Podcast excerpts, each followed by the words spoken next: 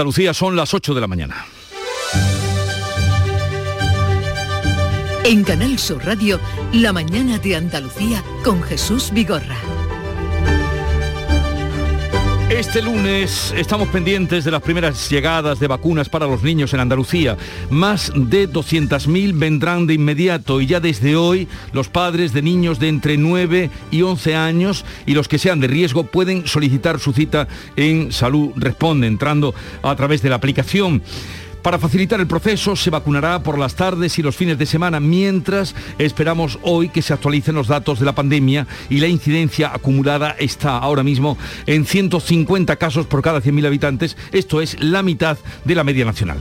También a la espera de conocer la decisión del Tribunal Superior de Justicia de Andalucía sobre el pasaporte COVID que se exija para acceder a bares y locales de ocio nocturno en Andalucía. Una medida que acordó el pasado jueves el comité de expertos que asesora a la Junta y que tiene que ser ahora avalada por el alto tribunal andaluz. De lo político, hoy destacamos las primarias en Ciudadanos, tienen derecho a voto sus 2.600 afiliados que podrán elegir entre 11 candidatos y serán enterrados en la localidad nubense de Puebla de Guzmán los tres jóvenes de entre 18 y 20 años fallecidos este domingo en un accidente de tráfico al salirse de la vía el coche en el que viajaban. La mañana de Andalucía. Social Energy. La revolución solar ha llegado a Andalucía para ofrecerte la información del tiempo. Hoy esperamos cielos poco nubosos o despejados en la mayor parte de Andalucía, con intervalos de nubes bajas matinales en el tercio oriental. En el área del estrecho, cielos nubosos. Allí no se descarta alguna precipitación débil. Tampoco se descartan bancos de niebla al noreste, noreste de la comunidad. Bajan las temperaturas, salvo las mínimas que van a subir en la provincia de Cádiz y las máximas en el tercio oriental que se mantienen. El viento de componente este, ocasionalmente fuerte por la tarde en el litoral oriental sopla levante fuerte en el estrecho. Con Social Energy, di no a la subida de la luz y ahorra hasta un 70% en tu factura con nuestras soluciones fotovoltaicas. Además, llévate un termo eléctrico con tu instalación. Aprovecha las subvenciones de Andalucía y pide cita al 955 44 11 11 o en socialenergy.es. Solo primeras marcas y hasta 25 años de garantía. La revolución solar es Social Energy. Y ahora vamos con la información del tráfico para saber cómo está en Andalucía. Vitaldent te ofrece la información del tráfico. En Clínicas Vitaldent queremos verte sonreír. ¿Y cómo están las carreteras? Se lo preguntamos a Alfonso Martínez de la Dirección General de Tráfico. Alfonso, buenos días. Buenos días. Hasta ahora en la red de carreteras de Andalucía encontramos circulación lenta en Córdoba, en la 4, en el Arcángel, dirección Madrid, también en Granada, en la GR30, en el Zaidín, sentido Bailén y en Málaga. Hay tráfico lento en la 7, en Fongirola, en, dirección Cádiz y también tengan especial cuidado en Sevilla, de entrada a la capital hispalense, en la 49, entre Camas y Bormujos Mujos, también en la 4, en el entorno de Bella Vista y en la Nacional 630 en Patrocinio. También en la A376 en Dos Hermanas, en todas estas vías, como les comentaba, hacia la capital hispalense. Y en la ronda S30 hay tráfico lento, especial precaución en el puente del Centenario en ambos sentidos. Esta Navidad, Vitaldent va a sonar más que nunca. Porque la primera visita es gratuita si vienes a cualquiera de nuestras clínicas. Y es que para nosotros, el mejor regalo es verte sonreír. Pide cita en el 900-101-001 y ven a Vitaldent. Un segundo, que quiero escuchar la fecha ganadora en el último sorteo de mi día de la 11. 11 de agosto de 1975. Pero si es el día que me casé. Vaya bodorrio, ¿eh? Mm, ya te digo. Venga, Vamos pensando una fecha especial para el próximo sorteo, que las bodas de oro están al llegar. Con Miría de la 11, cada lunes y cada jueves hay miles de premios y uno de cada cinco toca. 11. Cuando juegas tú, jugamos todos. Juega responsablemente y solo si eres mayor de edad. La mañana de Andalucía con Jesús Bigorra. Noticias. Todo listo ya para la vacunación a los menores de 12 años. Hoy llegan las primeras dosis que comenzarán a administrarse el miércoles, aunque ya se puede pedir cita. Carmen Rodríguez Garzón. Sí, Andalucía van a llegar en las próximas horas 260.000 vacunas infantiles de Pfizer, un 22% del millón 300.000 que recibe España en esta primera remesa. Los niños de 9 a 11 años serán los primeros en ser inmunizados. Los padres pueden pedir ya desde este lunes la cita por las tardes. Incluso los festivos y fines de semana los centros de salud salud van a estar abiertos para esa vacunación infantil, como avanzó en Canal Sur Radio el consejero de salud el pasado viernes. Los pediatras lo hacía Fermín García, el vicepresidente de la Asociación Española de Vacunología, insisten en la seguridad de estas vacunas. Por supuesto, vamos a, quitarnos el miedo, los que somos padres o abuelos, de, vacunar a nuestros hijos, sino que vamos a, seguir teniéndole miedo al COVID, que es una vacuna muy segura y además efectiva. Estamos hablando de más del 90%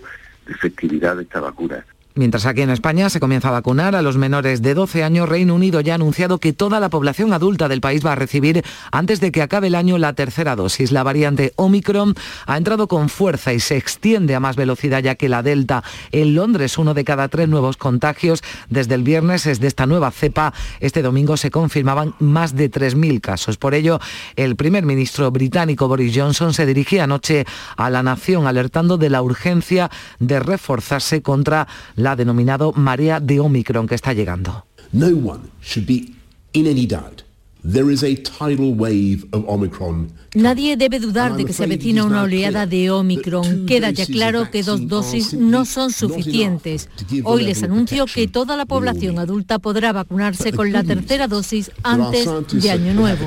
La variante Omicron, que es la última alarma y preocupación, Gibraltar detecta tres casos de esta variante, dos de ellos corresponden a trabajadores transfronterizos. Fermín Soto. Bueno, pues desde la Asociación de Trabajadores Españoles en el Peñón descartan que los trabajadores transfronterizos contagiados pertenezcan al ámbito sanitario y han pedido al gobierno gibraltareño más información al respecto para intentar reducir riesgos. Juan José Uceda es portavoz de la Asociación de Trabajadores Españoles en Gibraltar. Realmente no lo sabemos y, la verdad es que eh, en el grupo, digamos, sanitario eh, parece ser que no, no es. Por tanto, es natural también que queramos saber a qué gremio pertenecían para, y si puede saberse a qué empresa para, para que la gente esté también con más precaución. Y estamos a la espera esta semana de conocer la decisión del Tribunal Superior de Justicia de Andalucía sobre el pasaporte COVID, sobre su exigencia para acceder a bares y locales de ocio en Andalucía. Sí, una medida que acordó el pasado jueves el Comité de Expertos que asesora a la Junta y que tiene que ser avalada por el Alto Tribunal Andaluz. Va a ser efectiva en principio hasta el 15 de enero. Ya el propio sector venía reclamando a la Junta que se aplicara ese certificado COVID en la hostelería. Insisten en que prefieren medidas preventivas como esta que restrictivas. Este fin de semana ha sido además el primero en el que se ha tenido que presentar ese pasaporte COVID para acceder a hospitales y residencias de mayores. Es un procedimiento ágil que solo lleva unos minutos y que garantiza que todo el que entre está vacunado. En estos primeros días, lógicamente, algunos han necesitado una pequeña ayuda por parte del personal de los centros porque llegan con dudas a la hora de descargarse el certificado. Se plantean dudas, pero es verdad que han aceptado la medida gratamente porque les parece también, igual que a nosotros, necesario sobre todo para evitar los contagios y estar más tranquilos en ese sentido. Pues dentro de cuatro horas, a las 12 del mediodía, serán enterrados en la localidad onubense de Puebla de Guzmán los tres jóvenes de entre 18 y 20 años fallecidos este domingo en un accidente de tráfico. Sebastián Forero. Hola Jesús, ¿qué tal? Eh, buenos días. Pues sí, hoy tendrá lugar ese entierro de los tres jóvenes de Pueblo de Guzmán, fallecidos este fin de semana. Eran danzadores de la Hermandad de la Virgen de la Peña, muy conocidos y queridos en el municipio. En la localidad se han decretado siete días de luto. Los vecinos de esta pequeña localidad de 3.000 habitantes estaban conmocionados por ese dramático suceso terrible. Los jóvenes, todos varones, salían de una fiesta en la noche del sábado, iban juntos en un mismo coche. El accidente ocurrió en un cambio de rasante, en una zona de escasa visibilidad de una carretera comarcal. El vehículo se salió de la vía y cayó en la zona de eucaliptos. Un cuarto ocupante, otro chico joven, tiene heridas de consideración, pero está finalmente fuera de peligro. Bueno, pues eh, nuestro pésame a la familia y al pueblo que ha visto cómo se altera dramáticamente la vida de su localidad. Vamos ahora también a contarles otro suceso o a raíz de otro suceso, porque ya ha ingresado en prisión el asesino de Lorena, la primera mujer víctima de la violencia de género en lo que va de año en la provincia granadina, la octava en Andalucía. Laura Nieto. Hoy continúan las concentraciones de repulsa por este crimen machista. En Baza y en Armilla a las 12 se guardarán dos minutos de silencio. El juez decretó ayer para el presunto criminal prisión provisional comunicada y sin fianza. Entre las distintas protestas y actos de condena por el crimen, destacamos la que se celebró en su barrio, el Parque Nueva Granada, donde recordaron a Lorena como una mujer participativa. José Antonio Medina preside la Asociación de Vecinos. El sentido del barrio es roto, no entiende. Una persona que era una persona que era nuestra vecina, que su niña participaba con actividades eh, con nosotros, no entiende cómo ha podido pasarle eso a esa mujer. Con esa fotografía, por desgracia, que hemos visto, con esa sangre, ese ensañamiento que había, no lo entendemos. Un barrio tan tranquilo como este, no cabe eso. El barrio está roto, está opuesto a esa violencia, está indignadísimo. Llevaban un mes separados, pero para controlar más a la víctima había alquilado un piso en el mismo barrio. Los mensajes de WhatsApp y las amenazas hacia ella eran constantes, pero Lorena no denunció. Dos menores se han quedado sin madre y el homicida confeso tiene 44 años, nacionalidad española y otros dos hijos de relaciones distintas. Bueno. Los informáticos forenses que están analizando los móviles del caso de Marta del Castillo enviarán resultados al juez antes de que se acabe este año. Sí, el responsable informático de la investigación, Miguel Huerta, ha explicado que trabajan con la esperanza de poder encontrar el cuerpo de la joven sevillana. Hace 15 años, cuando, se, cuando ocurrió el crimen, la tecnología permitía localizar un móvil cuando hacía o recibía llamadas o mensajes. Sin embargo, hoy se puede hacer lo mismo solo con que el terminal haya tenido cobertura y con un margen de error máximo de 30 metros. Cuando tenemos eh, teléfonos concentrados en una zona, con esas pequeñas variaciones, dependiendo un poco del análisis de la señal, se puede saber eh, quién estaba con quién, durante cuánto tiempo, si alguno se fue, si otros vinieron, se puede analizar prácticamente todo. Son las 8, 11 minutos de la mañana. La mañana de Andalucía. Hay un sentido con el que no nacemos. Vive en el alma de la gente. Más fuerza que el mar, más que las corrientes. Sentir que puedes cuando otros dudan de que puedas. Dejar de oír las dudas que hay ahí fuera y así escuchar lo que susurra tu alma. Y en la oscuridad, ver solo luz. Ver solo calma. Es la actitud la que nos hace capaces. Grupo Social 11. Feliz Navidad. Canal Sur Radio es la emisora que más crece en audiencia según el último estudio general de medios. Con un incremento del 25% en el último año, supera a todas las cadenas generalistas. Gracias por confiar en nosotros. Gracias por escucharnos. Canal Sur Radio es la radio de Andalucía. La mañana de Andalucía con Jesús Bigorra. Noticias. El Gobierno aprobará mañana martes en el Consejo de Ministros la candidatura de Málaga para acoger la Exposición Internacional de 2027. Renace la ilusión. Rosa Rico. Hola, buenos días. Pues así es, es un proyecto en el que el Ayuntamiento junto a la Diputación y la Confederación de Empresarios vienen trabajando desde 2019. Eh, pues ahora cuenta ya con el respaldo del Gobierno de España que deberá formalizar la candidatura oficialmente ante el BIE. Ayer el ministro de Presidencia, Relaciones con las Cortes y Memoria Democrática, Felipe Bolaños, hizo el anuncio de que mañana el Consejo de Ministros pues, lo va a aprobar esta candidatura de la ciudad de Málaga. Vamos a hacerlo dialogando con las administraciones, con la Junta de Andalucía, con el Ayuntamiento, con los grupos municipales, con la Diputación, con la Universidad, con todos los actores públicos que hay en Málaga para que consigamos este gran objetivo.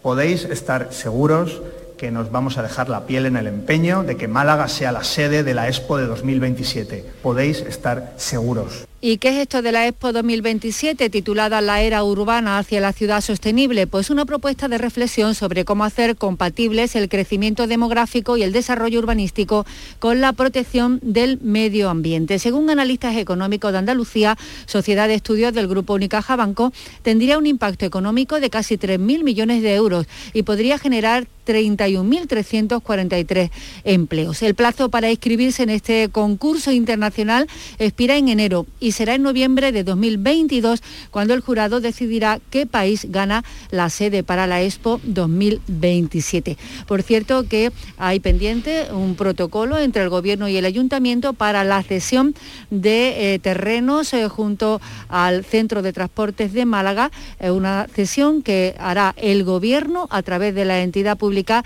CEPES para que ahí se construyan y se instalen los pabellones y una cesión de carácter temporal.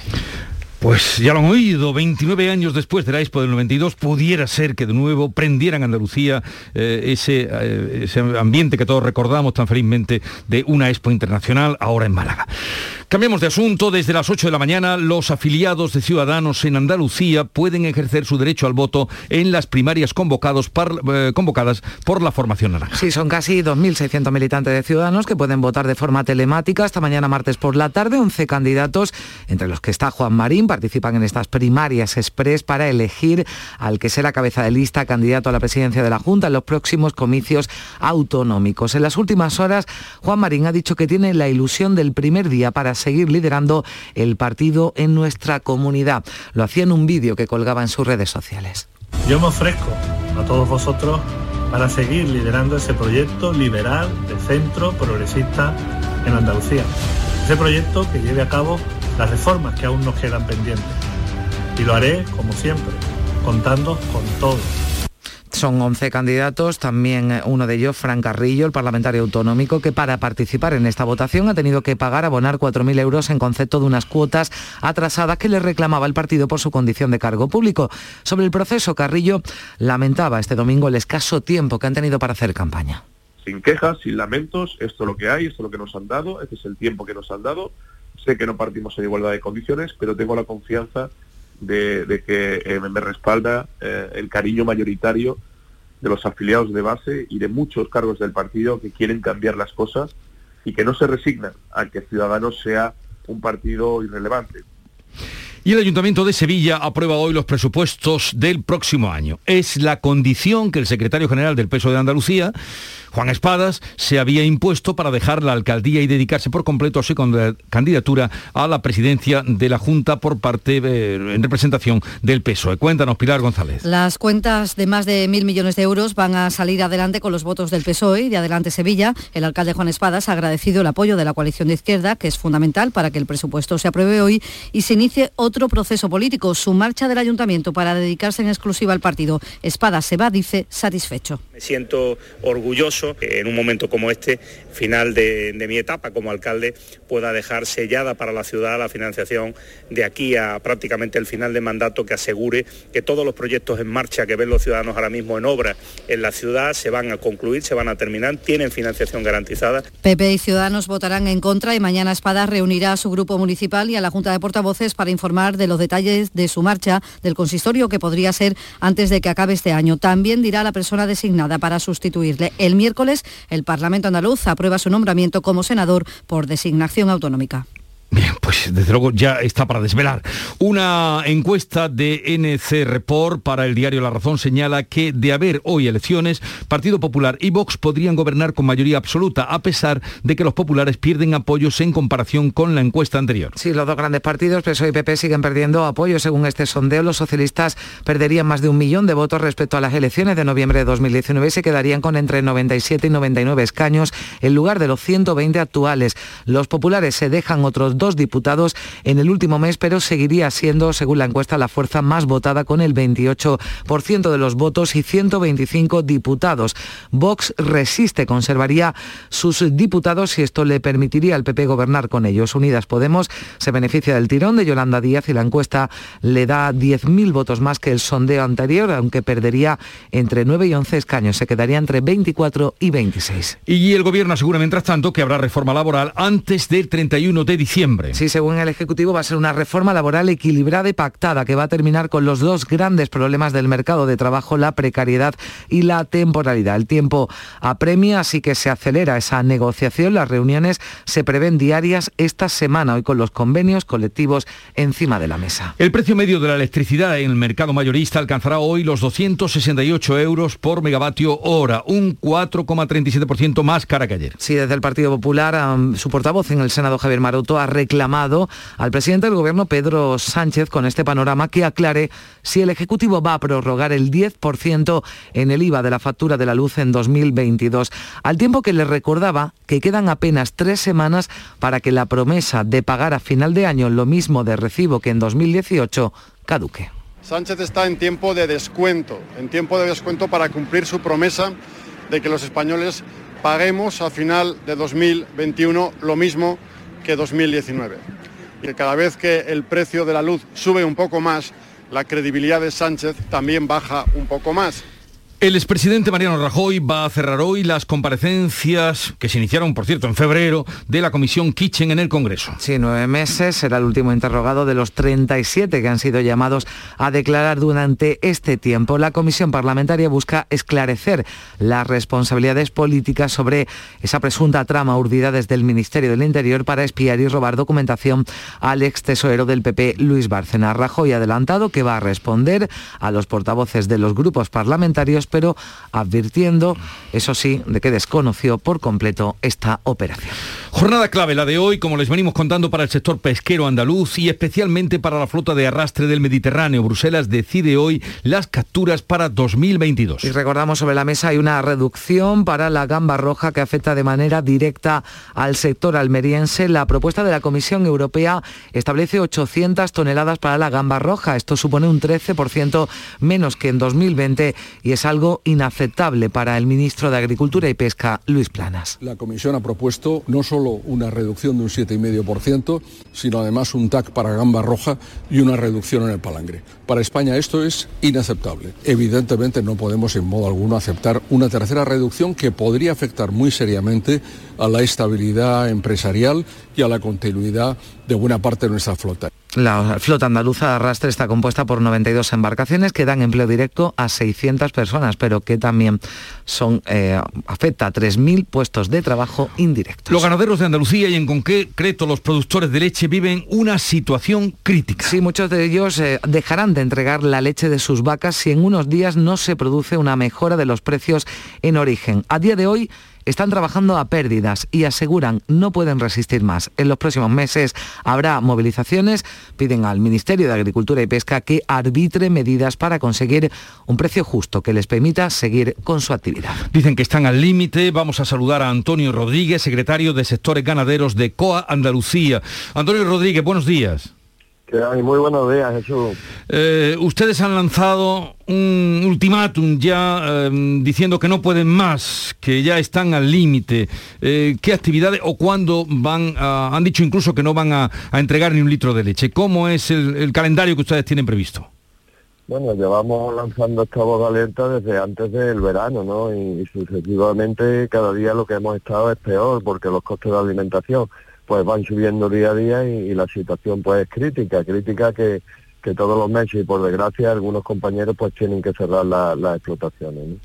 Entonces es una de las posibilidades lo que acabas de decir de, la no entrega de la leche, pero yo creo que tendremos que hacer una estrategia y poner en valor que en este momento eh, y con la ley de la cadena eh, aprobada, pues eh, es ilegal vender un producto a pérdida, ¿no? Es ilegal vender un producto a pérdida y también es ilegal, sería ilegal vender un producto sin contrato. Entonces nosotros lo que estamos viendo desde la organización, desde COA, lo que estamos viendo es que en los próximos días es cuando hay que se está negociando el contrato para, para el próximo año, que empieza el día 1 de enero, lo que tendremos que hacer es no firmar ni un contrato. Los ganaderos no podrán, no tendrán que firmar un contrato porque no vamos a firmar incluso nuestra propia sentencia, ¿no? Entonces, nosotros animamos a que no se firmen los contratos animamos que si el contrato no está firmado, pues se generará ese conflicto que, que por desgracia pues va a ser inevitable parece, a no ser que en los últimos días del año pues pongan solución entre el gobierno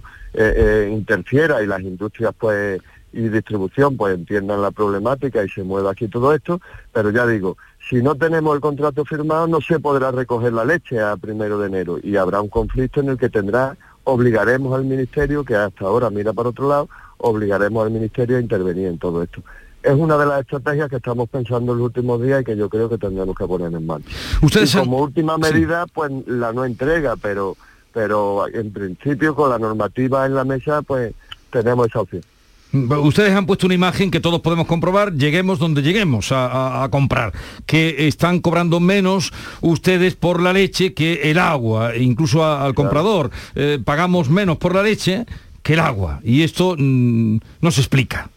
Claro, es que estamos viviendo en una sociedad, por suerte, en el primer mundo, como dicen, en el que se abre la nevera y están los productos todos los días allí, por suerte pero es que la sociedad tiene que empezar a pensar que posiblemente esto no es tan fácil ni pueda mantenerse, porque los sectores productores que hay en Andalucía, incluido el vacuno de leche del que estamos hablando, pues no nos podemos mantener, nosotros no podemos estar trabajando a pérdida un mes y otro mes y otro mes, hay que cerrar, hay que cerrar y, irse pues a la cola del paro, que es que parece lo que quieren de todos nosotros, pero ¿de dónde va a venir esa alimentación? Pero si estamos viendo la problemática que tenemos, que es que estamos a expensas de China ya para muchísimas cosas que tengan que venir en contenedor, pero es que cuando no estén los sectores productivos, ¿quién va a traer la alimentación aquí? Pero es que esto no lo están viendo los gobiernos y sobre todo demandamos el apoyo de la sociedad. Necesitamos aliados y, la sociedad en general tiene que entender que para tener un producto de máxima garantía, de, que, cuida pues en todos los aspectos con, sus límites y con, y con, las, las garantías europeas que estamos produciendo aquí, ¿no? pues que para mantener ese, producto hay que cuidarlo y hay que tenerlo aquí. Si hablamos de leche, en Andalucía se produce muchísima menos leche que estamos consumiendo ya, ¿vale? Incluso en España. Y si esto sigue así, pues en unos cuantos meses no es que se produce menos, sino es que no se producirá ninguna, porque somos la mano de obra barata de Europa, los agricultores, los ganaderos y así no podemos seguir. Sí, señor, sí, señor Rodríguez, ¿qué tal? Buenos días. Eh, por lo que usted estaba diciendo ahora, ¿podría producirse un problema de eh, desabastecimiento de, leche? Pero es que eso hay que tenerlo ya en mente, o es que se nos ha olvidado que por desgracia hace un año y pico nuestros médicos estaban liados en plástico, no teníamos ni mascarilla, es que se nos ha olvidado ya. Y estamos hablando de la alimentación, que se está aborcando toda la alimentación a que vengan de terceros países, con las garantías sanitarias que eso supone, que lo estamos viendo en Europa todos los días, como hay alertas sanitarias en productos que vienen de terceros países. Pero ya ni eso. Vamos a abandonar la propia alimentación de un país a expensas de que venga en un contenedor.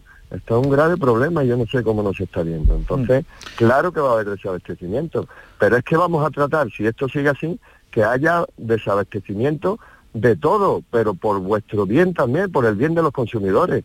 Porque si hay un desabastecimiento en este momento y tenemos todavía la posibilidad de resolverlo en varios días, no pasa nada, se resuelve.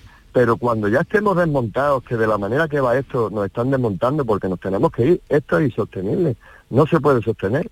Entonces, ¿Cómo se va a resolver eso? ¿Cómo se va a resolver eso cuando ya no estemos? Antonio Rodríguez, secretario de Sectores Ganaderos de COA Andalucía, habla de usted muy clarito y esa pregunta que todos debemos hacernos, ¿quién va a llevar los productos que hoy eh, encontramos al abrir la nevera? Pensemos eso. Un saludo y mucha suerte en su lucha y reivindicación.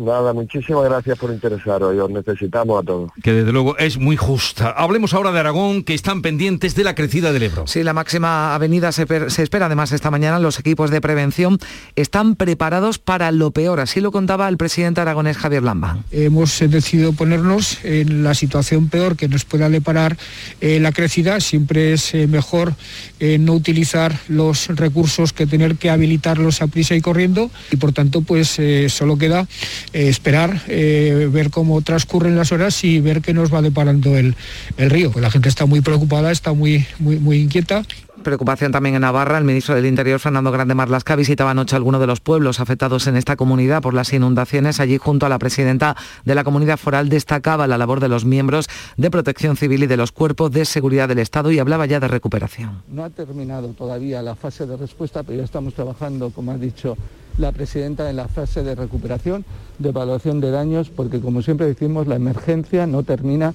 hasta que la normalidad o una razonable normalidad vuelve a instalarse en todos los territorios. Ya ha anunciado la presidenta Navarra que solicitará la declaración de zona de desastre natural. Día 86, semana decimotercera del volcán de Cumbre Vieja, es ya la erupción más prolongada de la historia en La Palma desde que hay registros. La actividad intermitente de los últimos días ha alentado la esperanza de un fin próximo, pero este domingo ha vuelto a rugir con fuerza y se ha abierto una nueva colada. El científico del Instituto Geográfico Nacional, Itaiza Domínguez, daba cuenta de los detalles. Sí, lo que estamos viendo es una emisión de ceniza muy importante de la boca sur, además de una emisión de piroclastos eh, y de bombas, piroclastos en este caso tan grandes como bombas volcánicas que se ven prácticamente a simple vista a esta distancia, con lo cual se tienen que ser de, importantes. Y en Estados Unidos los equipos de rescate siguen buscando desaparecidos en Kentucky y en otros cinco estados donde un enjambre de tornados barrió el viernes pueblos enteros. Sí, un paisaje de devastación que recuerda al de Hiroshima o Nagasaki después de la bomba atómica, la ruina total en un mar de escombros. Hay mil viviendas arrasadas, fábricas, carreteras, puentes. La cifra de víctimas mortales es por ahora de 90, pero el gobernador de Kentucky, Andy Bisher, espera que haya más de 100. This is Kentucky's este es el tornado más devastador de nuestra historia en Kentucky. Tenemos más de 300 guardias yendo de puerta en puerta, aunque ya no tenemos puertas, buscando supervivientes entre los escombros. Llegamos así a las ocho y media de la mañana. Es el tiempo ahora para la información local. En la mañana de Andalucía de Canal Sur Radio. Las noticias de Sevilla.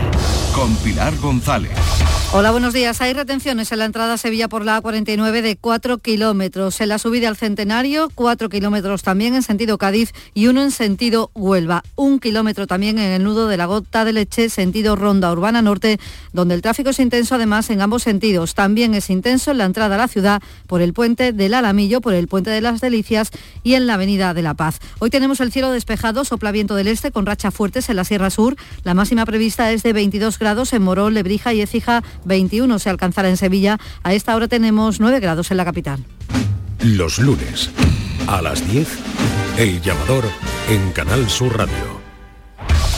El Ayuntamiento de Sevilla aprueba hoy los presupuestos del próximo año con los votos del PSOE y Adelante Sevilla. El pleno comienza a las nueve y media de esta mañana. Algo más de mil millones de euros supone un incremento de un 5,4% con respecto a los de este año. Para el alcalde Juan Espada son unas cuentas inversoras y comprometidas con la reactivación económica. Agradece el apoyo de Adelante Sevilla, fundamental para que el presupuesto se apruebe hoy y se inicia además otro proceso político, la marcha del alcalde para dedicarse por completo a su candidatura a la presidencia de la Junta. La mejor inversión para Sevilla de toda su historia. Y consigue eh, llevar a cabo todos los proyectos de transformación en el que en estos momentos se ve la ciudad inmersa, proyectos en relación con la movilidad, de nuevas infraestructuras, renaturalización de la ciudad, de replantación, vamos a conseguir tener una oferta de vivienda a precio asequible como la que necesita la ciudad de Sevilla. PP y Ciudadanos votarán en contra y casi 1.600.000 personas tienen ya la pauta completa de la vacuna en nuestra provincia, donde el SAS ha administrado ya más de 3.354.000 dosis contra el COVID. El número de personas hospitalizadas sube, son 93. También los ingresos en UCI hay 16 personas. Además, una persona ha fallecido después de más de una semana sin registrarse ninguna muerte. Los padres, como saben, pueden pedir cita desde hoy para vacunar a los niños de entre 11 y 9 años ambos inclusive. Y el sindicato Comisiones Obreras se concentra hoy ante el Centro de Salud de Amate, en la capital, ante el cierre de su consulta pediátrica. El responsable de sanidad del sindicato, Juan José Limones, insiste en que este servicio es fundamental y más en estos tiempos. De tal forma que los usuarios con hijos menores de 14 años se van a ver obligados a trasladarse a otro centro o acudir a la urgencia hospitalaria. Todo ello en un contexto donde hay una especial incidencia de casos COVID entre nuestros menores. Este mediodía concentración ante el Ayuntamiento de Sevilla para rechazar el último crimen machista que se ha producido en Andalucía. En Granada, una mujer, como saben, ha sido asesinada por su expareja. Los especialistas informáticos en ciberseguridad que analizan los móviles de los implicados en la muerte de Marta del Castillo por orden judicial podrían tener los resultados a finales de mes. Según ha contado Canal Sur, uno de los investigadores, Manuel Huerta, se podría saber dónde estaban y a qué hora cada uno de los implicados. Cuando tenemos eh, teléfonos concentrados en una zona, con esas pequeñas variaciones, dependiendo un poco del análisis de la señal, se puede saber eh, quién estaba con quién, durante cuánto tiempo, si alguno se fue, si otros vinieron, se puede analizar prácticamente todo. 75 taxis de Sevilla van a recorrer hoy las calles de la ciudad para enseñar de forma gratuita luces y adornos de Navidad a personas mayores que viven en residencias y a menores de asociaciones con discapacidad. Una iniciativa que sus promotores, como Carmen Salgado Taxista, pondrán en marcha en horario de trabajo y con mucha ilusión. Quiero que quede claro que para ninguno de los que participamos perdemos tarde de trabajo. Mm. Es algo que lo hacemos con mucho gusto y que mm, vale muchísimo más el dinero que podamos ganar en todo el año o incluso en nuestras vidas.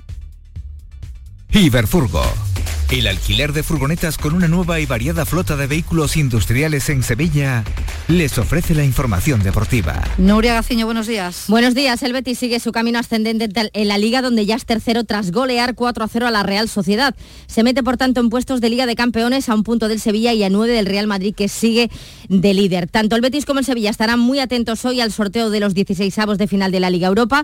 Los rivales del Betis podrían ser Borussia Dortmund, Leipzig, Atalanta, Oporto, Zenit o Sheriff de Moldavia. Al Sevilla le podría tocar en suerte el Nápoles, Lacho, Glasgow Rangers, Olympiacos, Sporting de Braga o Dinamo de Zagreb. ¡Guau! ¡Vaya furgoneta! La he alquilado en Iberfurgo. Está súper nueva. No parece de alquiler. Ya, en Iberfurgo disponen de una flota en perfecto estado y te ofrecen presupuestos a medida. En Iberfurgo somos expertos en alquiler de furgonetas de carga, pasajeros y carrozados. Visítenos en iberfurgo.com o en Sevilla en el Polígono Industrial Parsi. A esta hora 11 grados en Pruna, 8 en la Puebla de los Infantes, también en Saltera 8, 9 grados en Sevilla.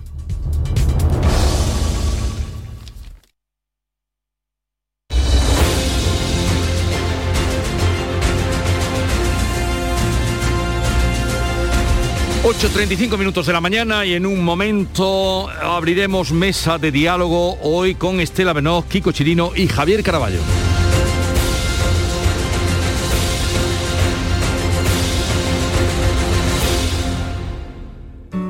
Buenos días. En el sorteo del sueldazo del fin de semana celebrado ayer, el número premiado con 5.000 euros al mes durante 20 años y 300.000 euros al contado ha sido 47.718 47718 serie 21021. Asimismo, otros cuatro números y series han obtenido cada uno de ellos un sueldazo de 2.000 euros al mes durante 10 años. Puedes consultarlos en juegos11.es. Hoy, como cada día, hay un vendedor muy cerca de ti repartiendo ilusión. Disfruta del día. Y recuerda, con los sorteos de la 11, la ilusión se cumple.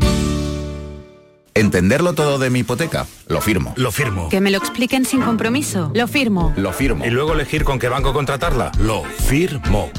Hipoteca Sabadell. La hipoteca que incluye una cita con un especialista para que entiendas todo lo que firmas, incluso el precio.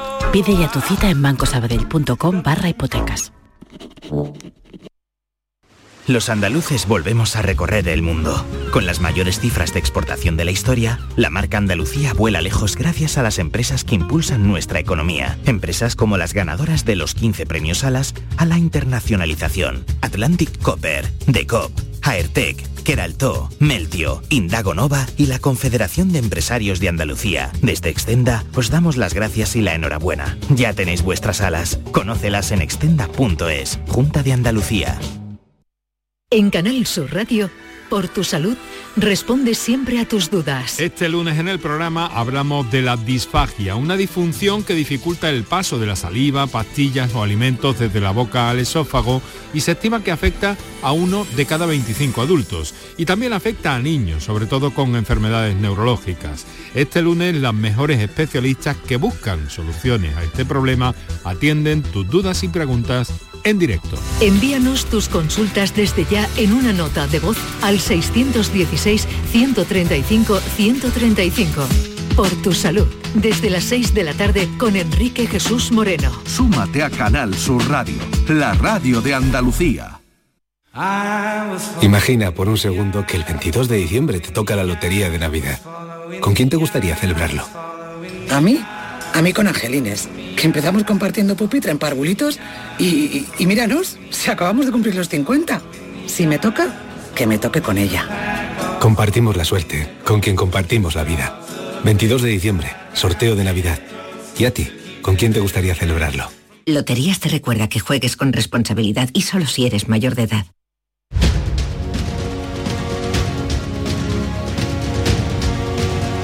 En Canal Sur Radio, La mañana de Andalucía con Jesús Vigorra. Y con Estela Benot. Eh, buenos días, Estela. ¿Qué tal? Muy buenos días. ¿Qué tal estás? Muy bien, estupendamente de lunes.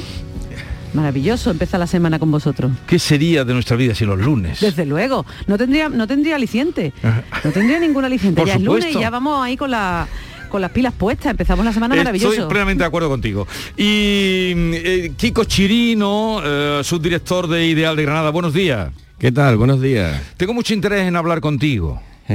¿Ha salido este fin de semana por tu ciudad? Bueno, tú eres Osuna, ya he Pero- dicho que es el periodista de Osuna por excelencia, pero eh, ¿ha salido por Granada a pasear? He salido por Granada y he salido por Osuna y por los dos sitios me he encontrado la misma decoración navideña. ¿Qué me estás contando? Totalmente. en unas con mayor aceptación que en un sitio con mayor aceptación que en otro, pero Es que yo quería que nos contara Javier, aprovecho para saludar a Javier Caraballo. Buenos días, Javier. Muy buenos días. Del Confidencial. Oye, que, mm, que tú nos digas de primera mano, porque he leído, como todos, como, como Estela, como Javier, mm, que las cruces, que la iluminación de Granada son cruces invertidas, que pudiera ser que ahí estuviera la mano de alguien que quiere chotearse de la, de la Santa Cruz. ¿Cómo, cómo es la luz, tú que vives allí? bueno, eh, depende del momento de la noche en el que lo mires, puedes ver cualquier cosa, ¿no? Eso- eso- Ahí está muy bien, Kiko, esa es la verdad. a mí se me ha representado muchas cosas menos una cruz. Y bueno, que 10 días después de estar esa decoración ya puesta y para disfrute de- del personal, eh, a través de un vídeo pequeño que se grabó y se difundió por redes sociales, se ha montado una mm, polémica muy de andar por casa, eh, secundada por, en este caso por Vox fundamentalmente, y que creen ver donde el diseñador quiso interpretar una metáfora de una estrella fugaz, que también es difícil ver una estrella fugaz en eso. Otros creen ver cruces invertidas, ¿no? Bueno, lo- el umbral de la ofensa es muy subjetivo, ¿no?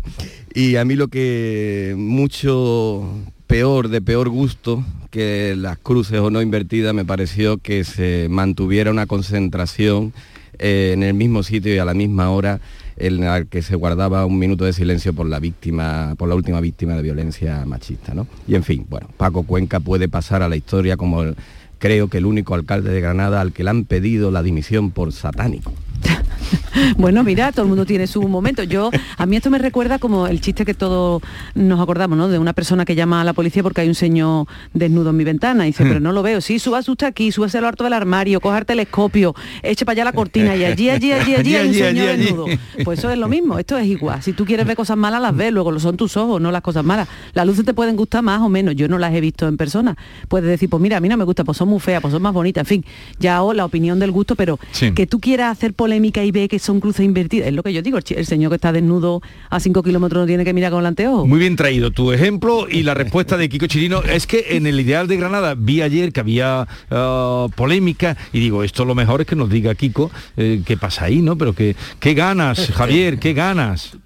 Pero es que sí, vamos a ver, si yo creo que todas las luces de Navidad pertenecen a una multinacional eh, andaluza, que es la empresa cordobesa Jiménez, y, y- y estas polémicas va- va- van rotando por las ciudades. Yo lo que he visto de los periódicos, no he estado en Granada, desafortunadamente para mí, pero lo, que he visto en los periódicos me parece que es algo de lo más habitual en todas las calles. Y en la dimensión que ha tomado la polémica en Granada es lo que no me parece normal, que se acuse al alcalde de satánico por esa iluminación, de verdad, que eh, en, en muchísimas ciudades hace ya mucho tiempo que, que la- las luces de, de Navidad pues, pues dejaron... eh, que de, de- de ser eh, estrictamente navideñas y hay muchos motivos de decoración porque se convirtió en, en- en- en un objetivo en sí mismo que las ciudades se alegraran por la Navidad.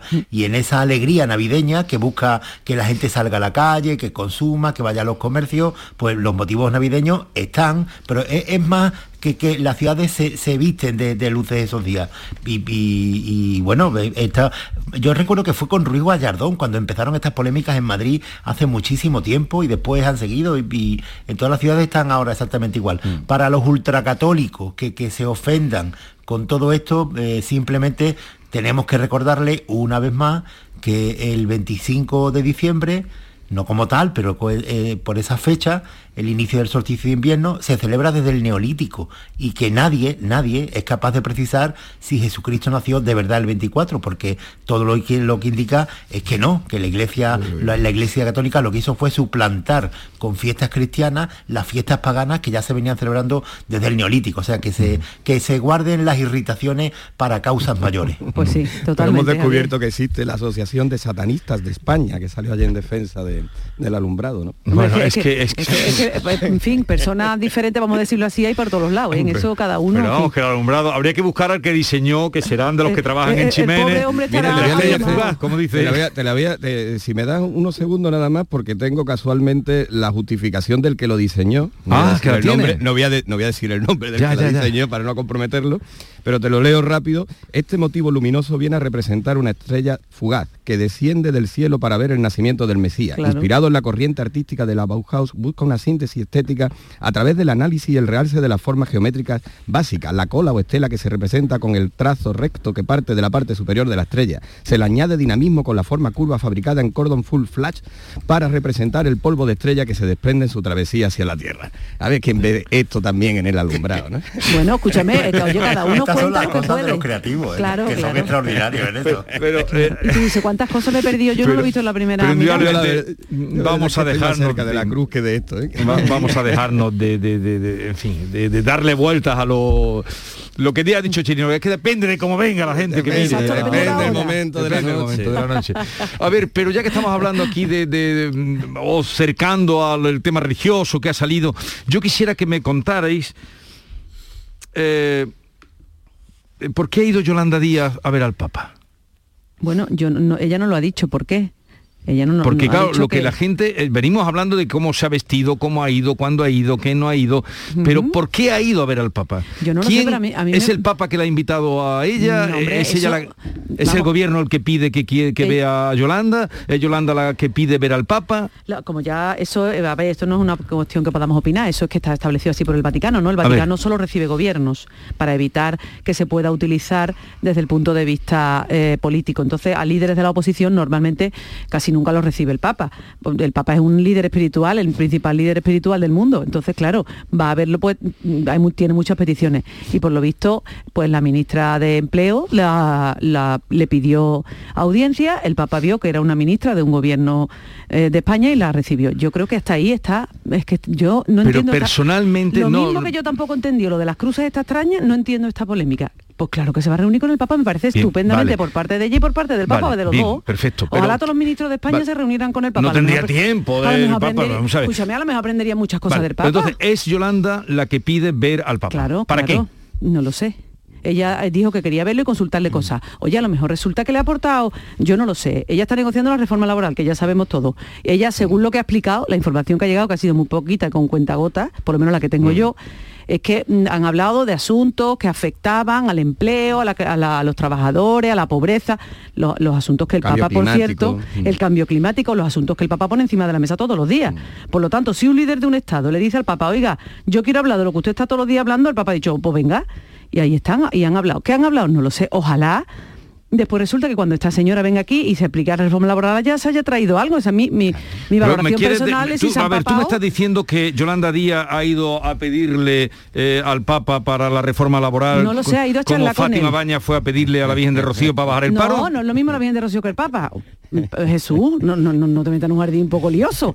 La no, no, yo estoy tratando cosa de, de- de saber. Ella ha Acabamos ido- muy mal, ¿eh? Ella Bueno. ha ido a hablar con el Papa, que es un líder espiritual aparte de un líder político. Lo que han hablado no lo sé, pero sí, la influencia del Papa, pensando en las personas que menos tienen, en los trabajadores empobrecidos, oye, y le puede orientar algo a esta señora, pues genial. Ojalá esa- ese tipo de políticas humanísticas que defiende el Papa puedan, puedan impregnarse un poco en Europa, que estamos un poco cansados de tanto dinero y lo que importa es el dinero. Sí, sería, yo creo que, que, que sería, yo no entendería tampoco una polémica y sería algo normal, o debería de ser normal, que el Papa reciba a un ministro, a una vicepresidenta de España, más allá de las distancias o no ideológicas que, que puedan existir, que lo mismo no son tantas, para hablar, como dicen que han hablado, de la reforma laboral, del cambio climático y que el Papa le ha dado un documento con sus recetas para salir de la crisis.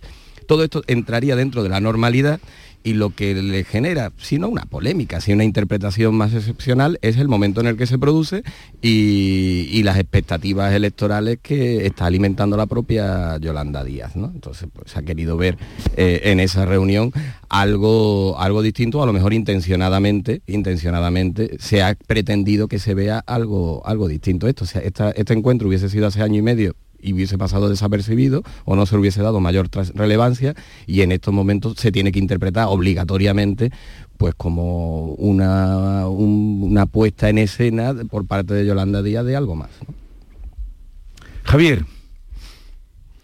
Eh, hemos despedido a Javier, bueno, pues luego que nos dé su parecer sobre esto. Pero, mm, pero claro, no es precisamente el, partido al que representa Yolanda Díaz el, más vinculado precisamente al gobierno ni la línea del gobierno. Pero, pero ahí es donde yo realmente creo que está la base de todo el asunto. Y por eso yo siempre con este Papa me quito el sombrero. La verdad es que si tú eres católico, las personas que son católicas consideran que al Papa no lo elige, no lo elegimos las personas, ¿no? Quiero decir que tiene un rango superior, ¿no? Entonces yo creo que aquí el Papa ha estado muy bien. ¿Por qué? Porque hay quien pretende, eso ha pasado siempre en la historia, tradicionalmente, lo comentábamos antes cuando Javier decía que sí, el solsticio de invierno, el neolítico y todo esto, ¿no? Hay quien se quiere apropiar de la religión. La Iglesia católica es un eh, instrumento, si se me permite la expresión, muy poderoso, mueve mucho, mucho en el mundo. Y todas, muchas corrientes políticas quieren apropiarse de la Iglesia. Y la Iglesia no es, no tiene que ver con eso. Una cosa es la mm. política, cada uno puede pensar lo que quiera, defender lo que quiera, eh, tener su, su ideología, pero ningún partido se tiene que apropiar de la Iglesia, ninguno. Y yo creo mm. que eso es eh, lo que ha hecho el Papa hoy, ha dicho, mire usted, yo me reúno con quien me da la gana independientemente de su ideología política. A lo mejor esa señora es más cristiana que otro señor que dice se dan muchos golpes de pecho y luego no lo es. Yo no lo sé, yo no soy quien para jugar ni a esta señora ni a ningún otro. Lo que me niego rotundamente, rotundamente, es que, que partidos políticos de cualquier espectro se apropien o intenten apropiarse de la Iglesia. La Iglesia está por encima de eso y yo creo que el Papa aquí ha estado muy bien en ese sentido. Pero porque... Mm, eh, yo no creo que la motivación de ese encuentro sea por ninguna de las dos partes, ni, ni hacer una conversión ni del uno ni del otro, en su creencia y en su, eh, y en su fe, ¿no?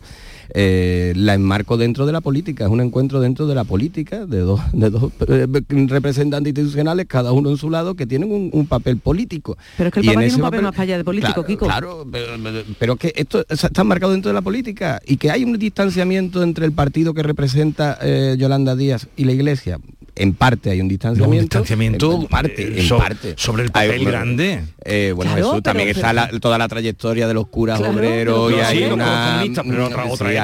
Bueno, a lo mejor resulta... ¿Y lo que ha vivido ese Papa en Argentina? Pero que también hay una que también hay una diferencia muy grande entre Yolanda Díaz y el, y el presidente de la patronal. Y sin embargo se sientan porque tienen porque tienen puntos que hablar porque, tienen que puntos hablar desde el punto de vista político. Entonces desde el punto de vista político pues hay cosas que hablar entre el Vaticano y el gobierno de España. Y pero si es que, mira hay otra cosa. Hoy eh, el Vaticano en la conferencia episcopal el Juan José Omella está abriendo una vía de diálogo con los eh, independentistas en Cataluña y con, lo, y con los representantes de Vox en Cataluña. Eso está mal pues no, no está mal, porque la Iglesia es una organización social y poderosa y debe intentar ayudar y acercar posturas y conciliar. Es que eso es lo que pone en el Evangelio. Si la Iglesia defiende esa teoría, tendrá que aplicarla, o por lo menos intentarlo, porque si no es papel mojado, no vale para nada. Pues el, el Juan José Omeya está trabajando en ese sentido y me parece que es lo que ese señor tiene que hacer. Es su trabajo, lo mismo que el Papa es su trabajo, quiero decir que es que para eso están ahí. Y yo creo que todo, insisto, yo todo lo Pero que... Vamos a ver, la formación a la que representa Yolanda Díaz, eh, él sigue manteniendo, y yo creo que él también, bueno, mi, opinión me la guardo, es decir, la separación de Iglesia-Estado. Bueno, muy bien, ¿y qué pasa? Entonces, ahora la ministra pide eh, ir a ver al Papa. Y, el Papa es un jefe de Estado, por eso ha ido a ver. ¿Pero para qué? Porque yo no lo sé, Jesús. Bueno, pero que, pero que ¿nos lo van a contar? no, ¿Ella no, lo va a contar? No. Secreto de Estado. No, no, es que las conversaciones con el Papa no se desvelan. A ver, no eh, la, de, Yolanda Díaz, la de nadie, ¿eh? A ver, eh, Javier, tu parecer en este sentido, en la visita de Yolanda Díaz al Papa. No sé si has oído a nuestros compañeros, Javier. A ver. Sí, te escucho. No, no, no, es que no he podido escuchar porque he tenido... Sí, pero... Eh, a ver, mi impresión es todo esto. yo, yo es que esto lo interpreto como un signo primero de normalidad política y luego de de, normalidad política y de acercamiento del partido eh, que representa eh, Yolanda Díaz o la plataforma que quiere representar hacia una opción más moderada.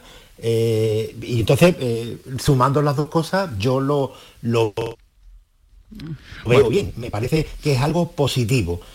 Ante el, sector de, a la izquierda del Partido Socialista que defendía quemar Iglesia vemos ahora una nueva líder que va a ver al Papa, a mí me parece que eso está bien que hay un síntoma ahí de moderación Hmm. que, que hay que celebrarlo en la vida política española. Eh, esto es lo que no entiendo yo de la derecha. O sea, vamos a ver, ¿qué preferís? ¿Un partido político que, que esté a la izquierda del PSOE, que resucite aquí otra vez el ambiente guerra civilista? ¿Cómo se puede criticar eso y criticar después también que llegue una nueva líder a ese espacio político a la izquierda del PSOE, que lo primero que haga sea ir a ver al Papa. Pues me parece fantástico. ¿Y el Papa Francisco la recibe? Pues claro, es que la Iglesia, el mensaje de Jesucristo, tiene mucha utopía que puede compartir con la izquierda comunista. Pero es que es normal, o sea, cuando el Papa Francisco habla de inmigración, a quien se parece más es a los movimientos asociativos que están en la izquierda, eh, que, que- que- piden en, en Podemos que no haya eh, fronteras entre países. Cuando el Papa habla de trabajo para todos, a quien se parece tema es el- a ese discurso de, de la izquierda comunista. Me parece absolutamente normal, la izquierda utópica. Y luego, eh, todo esto va revestido de la estrategia política de Yolanda Díaz de intentar construir un movimiento político, pero que no esté arrinconado a la izquierda del PSOE, sino que pueda ser hegemónico en la izquierda del PSOE. Que esto si quiere es nuevo, lo está intentando y para eso tiene que dejar la radicalidad y moderarse la visita al Papa, que el Papa ha aceptado de forma absolutamente excepcional, porque es la vicepresidenta segunda del gobierno y no recibe ni a los vicepresidentes eh, primero de ninguna parte del mundo, pues a mí me parece un hecho positivo para la normalidad política española y que está enmarcado en esa estrategia de la nueva plataforma que quiere crear, liderar Yolanda Díaz. Yo que no sé a quién le puede sentar mal que dos personas hablen. No lo puedo comprender. Defendemos el diálogo, defendemos el debate, defendemos el acercamiento de postura, el entendernos. ¿Y hay a quien le parece mal que eso lo haga alguien? Pues yo no lo comprendo, sinceramente. Componente de- político. Pero hay una, hay una estrategia política, de diálogo, uno y de otro, de diálogo, pues yo lo veo genial. De, estos, de estas dos personas o de las que sean. Na- nada, nada que cuestionar ni que criticar en el- sobre el encuentro, pero mm, la obviedad es que detrás de ese encuentro, al menos por una de las dos partes, hay una estrategia, una estrategia política, al menos por una de las dos partes. O a lo mejor por las dos, Kiko. Al menos. Claro, es que eso es lo que vamos. Vamos a la política Hoy andaluza. apreciado que eso, Dime, dime, Javier. no, no, que, que, que va a ver que, que eh, Hoy tenemos Eh, problemas con... en los últimos tiempos, tanto el Partido Socialista... Sí. ¿Qué problema? No, no, te estaba escuchando, que eh, hay una dificultad... no, iba a decir que, que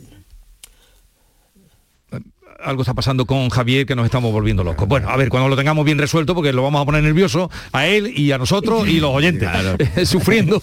Así es que cuando lo tengamos resuelto le damos bola. Él tiene aquí, ya sabe su sitio. Bueno, a ver, eh, hoy han comenzado ya las votaciones de las primarias esta mañana, a las 8 comenzaban, tempranito, y estarán votando telemáticamente esta mañana los 2.600, ya sabemos el censo, de los eh, militantes, que al final son 11 los, mm, las candidaturas que se han presentado, se admitieron los dos que, que quedaron primero desplazados. Bueno, Se admitió mm, uno, ¿no? No, yo eh, la información que yo tenía es que hay 11, si son 11, es que se admitieron dos. Sí, había otro que era el que manejaba Es las que redes. tenía ese, no le daban permiso porque no cumplía el requisito. Bueno, en cualquier caso da lo mismo día que 11, quiero decir, que tampoco, en fin, no varía mucho la cosa. Más Yo- candidatos que votos. Eso es, es que yo, yo no sé, yo no entiendo. Eso sí que es una estrategia política interesante. Yo no sé mm, a quién se le ha ocurrido a semejante cosa. Ellos defienden, en el Ciudadanos defienden que bueno, que, que- que son muy plurales, que cada uno que se quiera Sí. presentar se puede presentar. Y eso también me parece No, no, estupendo. Pero lo que no entiendo muy bien, no, no lo comprendo, es que claro, si tú tienes una estrategia política de dirigir un partido, tú tienes un concepto, pues yo creo que lo está haciendo mal o bien o regular y quieres cambiarlo, si dispersas tanto el voto, ya lo estropea completamente. No, no sé, no, no han podido ponerse de acuerdo entre esos 11, Sí, tres te o- oigo, te oigo, Javier, te oigo. entre esos 11, tres o cuatro, no han podido ponerse de acuerdo para presentar dos candidaturas, tres, can- una cosa más razonable. Es que las Pero personas... eso no se lo esperaban ni ellos, no sé, Pero desde es luego los lo periodistas normal. no, ni la, No, pero, ni la pero habíamos... Jesús, escúchame que es lo normal. En el, porque yo estoy buscando para atrás. Sí. En el año 2015 se presentaron 11 y en el año 2018 Mm. 14. O sea, que, que forma... Lo que pasa es que se nos olvida porque uno no lo vota a nadie, el otro pone, no se vota ni a sí mismo, pues al final mm, se lía. Yo, yo no entiendo muy bien esto cómo pasa. Yo estoy deseando que llegue mañana a las 8 Yo de también. la tarde y nos den el resultado y a ver qué, a ver qué ha pasado, porque yo no soy capaz de comprenderlo. Bueno, pues votarán, votarán no más de 600, 700. eh, presumiblemente ganará, ganará Juan Marín. mm, y al menos el sector de Fran Carrillo, eh, si sale mm, derrotado o pierde en estas primarias, creo que hará poco por integrarse en, eh, en esa propuesta, que en esa propuesta posterior. ¿no? Eh, eh, Javier, que creo que ya no nos podemos escuchar. De la parte de mi... Eh, no, mira, no, no, no. De la parte de micropolítica que tiene todo esto, no, no, eh, sí, sí, perdona, eh, de un- una cuestión que le afecta a 2.600 personas, No, me- Javier, total me refería, me refería cuatro, eh, cuando cuando te decía no, no, era que te- el sonido llegaba mal, no a, a, eh, llevarte la contraria, ni mucho menos en lo que tú estabas, ya sabes, además que solo compartimos la micropolítica, pero el caso es que las elecciones están, se van a votar hoy y luego veremos qué lo pasa y quién sale después de, de Yo creo todo que la, esto. la única clave de todo esto es si Juan Marín pierde, nada más. Lo, Claro. único, lo único relevante. Quien, Eh. eh, si Juan Marín no gana, entonces tendremos, un- ten- tendremos que hablar aquí muchísimo de esto porque será una crisis política importante para el gobierno andaluz. Hombre, un Pero vamos. electoral servido. Hombre, y además, claro, porque es que tiene, tendría un vicepresidente muy débil. Yo creo que Juan Marín sí que cuenta con suficiente pienso, ¿eh? o por lo menos la percepción que yo tengo, que luego ya sabemos que los Mm. periodistas nos equivocamos mucho con esto, pero yo tengo la percepción de que de que Juan Marín va a ganar mm, tranquilamente. Ma- mañana por la noche lo veremos. Eh, vamos ahora a llegar a las 9, luego continuamos con Estela Benoz, con Kiko Chirino y mm, con esos problemas que estamos teniendo hoy de conexión con Javier Caraballo y que lamentamos, pero si los podemos resolver, le escucharemos.